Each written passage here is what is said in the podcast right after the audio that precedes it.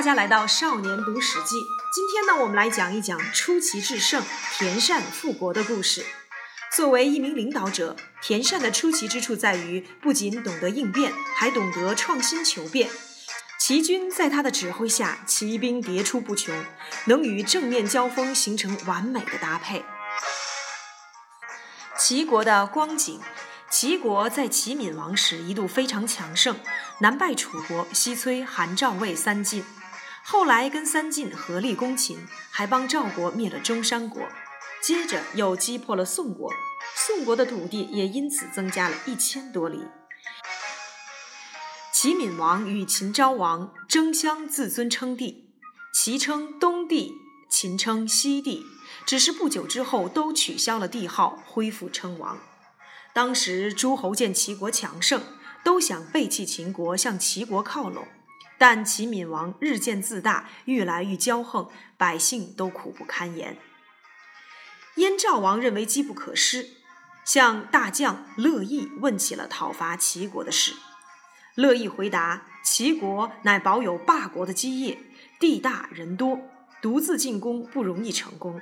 大王如果一定要讨伐齐国，不如与赵国、楚国、魏国一起联手吧。是燕赵王派乐毅去和赵惠文王订约结盟，又派使者联络楚、魏两国，请赵国以攻打齐国的好处来游说秦国。诸侯也怕齐闵王太过骄横，会对自己的国家造成祸患，因此争相与燕国联盟，准备给齐王一个教训。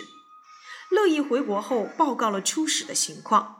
燕赵王发动了全国兵力来对付齐国，命乐毅担任上将军，而赵惠文王也把相印授予乐毅。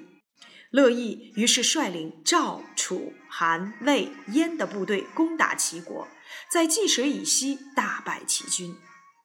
各诸侯军见齐军已败，皆收兵返国，只有乐毅带着燕军继续追击，直逼齐国的国都临淄。齐闵王在济水西边吃了败仗后，逃到了吕城。乐毅在齐国带兵四处巡行，逼得各地齐军退守城里。他还攻下了临淄，把齐国所有的财宝和祭品都送回了燕国。燕赵王非常的高兴，亲自到济水边劳军，赏赐并宴请将士。乐毅受封于昌国，号为昌国君。燕赵王走后，命令乐毅继续用兵，以夺取尚未攻占的齐国领地。乐毅在齐国用兵五年，拿下了齐国七十多座城，并将这些城邑编为郡县，隶属于燕国。最后只剩下了莒城和即墨两座城没有被攻下。曾经非常强盛的齐国，如今苟延残喘，几乎亡国。逃生有术的田善。田善会当上将军，这大概连他自己也料想不到。田善本是齐国田氏王族的远亲，在齐闵王时担任了临淄的小官，负责管理市场，没有什么名气。乐意攻打齐国，齐闵王被逼得逃到了莒城。接着燕军长驱直入，横扫齐国，田善也被逼得从临淄逃到了安平。在安平，田善做了一个令人不解的举动，他叫族人把车轴突出的部分锯掉，装上了铁箍。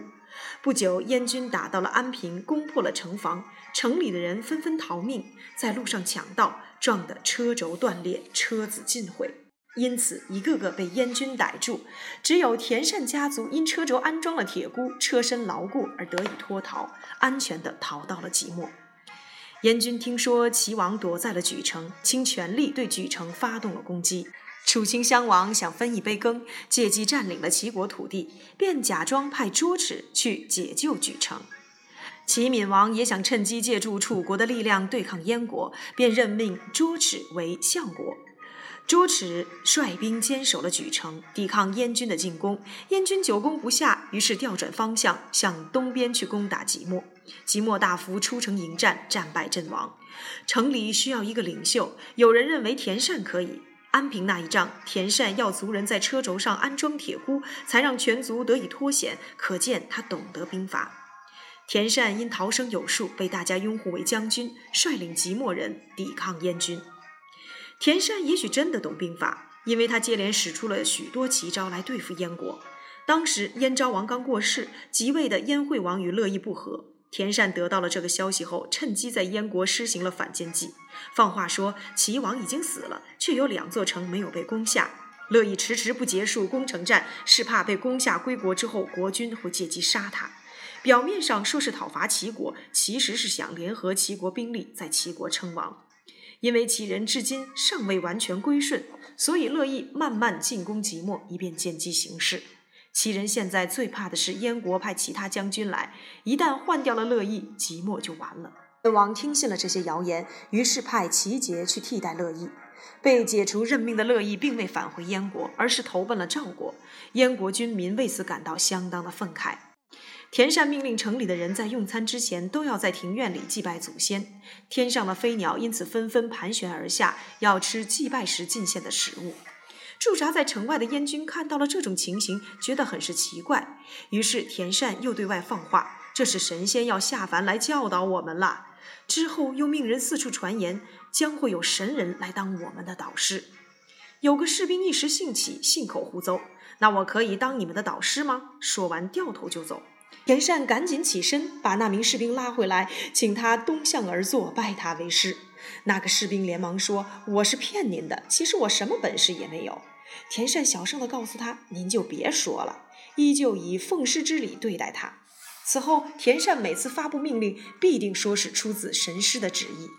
田善还对外宣称：“我们最怕燕军将割掉鼻子的齐国俘虏放在阵前，然后出兵和我们作战。燕军要是这么做，即墨非败不可呀！”燕军听到了这些流言，便照着做。即墨城里的人看见投降的齐国人被割掉了鼻子，都非常的愤怒，于是更坚决地守着城池，恐被燕军俘虏。去使用反间计，说燕人会不会在城外挖我们的祖坟，羞辱我们的祖先呢？燕人若是这么做，只怕我们的心都寒了。燕军于是把齐人在城外的祖坟挖开，并焚烧骨骸。即墨人在城上远远地看到了这种情形，个个痛哭流涕，怒气高涨，都想出城去跟燕军拼个你死我活。田善知道这时军心可用，便亲自带着铁锹等工具，跟士兵们一起做起了防御工事，还把妻妾编在了队伍之中，拿出了所有的饮食犒赏大家。田善命令精锐的部队埋伏起来，让老弱妇孺去城头防守，再派使者告知燕军，他们决定投降了。燕军听到后欣喜若狂。田善从民间搜集了一千亿黄金，派即墨的富豪把这些黄金送给燕国的将军，并且对对方说：“即墨就要投降了，希望燕军进城后不要俘虏我们的妻妾，让我们能够安心的生活。”燕国将军非常的高兴，当下就答应了。燕军的防备也因此越来越松懈。田善最后使出的奇招是千年之后让人拍案叫绝的火牛阵。千多头牛都披上了画着五彩龙形花纹的大红绸被服，每头牛的脚上都绑着锋利的刀，尾巴上都捆着沾满油脂的芦苇。这时，城墙已经凿出了几十个洞。夜里，田善将牛尾巴上的芦苇点燃，放他们出洞，再派五千壮士跟随其后。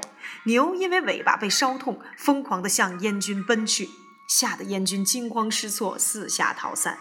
一条条的牛尾巴燃烧得像火把，场面光亮耀眼。仓促间，燕军以为自己看到的是龙，而撞上牛的燕军非死即伤。随行的五千名壮士嘴里衔着晋升的煤，无声无息地杀了过去，擂鼓呐喊，紧跟其后。老弱妇孺也没闲着，把铜器敲得震天响。燕军因为惊骇过度，最后大败而走。燕将齐杰也被杀了。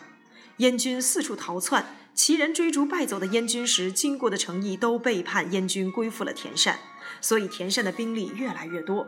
齐军乘胜追击，日比日仓皇，一直退到了黄河边。齐军终于收复了失去的七十多座城。此时，齐闵王已被卓齿所杀，卓齿被举城里的人所杀，齐襄王则继承了齐闵王的王位。齐人到莒城迎接齐襄王，返回国都临淄，请国君重新执政。齐襄王即位后，封田善为安平君。三分钟读历史关键：田善复国是个奇迹，他的所作所为的确只能用一个“奇”字来形容。太史公妙赞田善出奇，认为善于用兵的人，骑兵迭出不穷，能与正面交锋形成完美的搭配。用兵之初要像女孩那样静柔，引诱敌人打开门户；接着要像脱逃的兔子般迅速，让敌人来不及抵抗。这几句话说的就是田善吧？出奇一词除了意指出奇兵、出奇迹，还有奇特不平凡的意思。从危机管理的角度来看，田善身为一名领导者，他的出奇之处就在于不仅懂得应变，还懂得突破创新。应变是应对变局，突破创新是用新思维、新方法来面对问题，以增进自我能力来突破变局。后者比前者更为积极主动。创新不等于创造，创造是无中生有，创新是改造旧有，从中赋予新功能。就像田善将巨短的车轴包上铁箍，以及他在牛的身上披彩衣、绑刀子、捆芦苇，把普通的牛改装成火牛。田善出奇制胜，扭转了战局。词语收藏夹：出奇制胜，使出奇兵或奇迹制服敌人，赢得胜利。动如脱兔，一旦有所行动，就像逃脱的兔子般敏捷。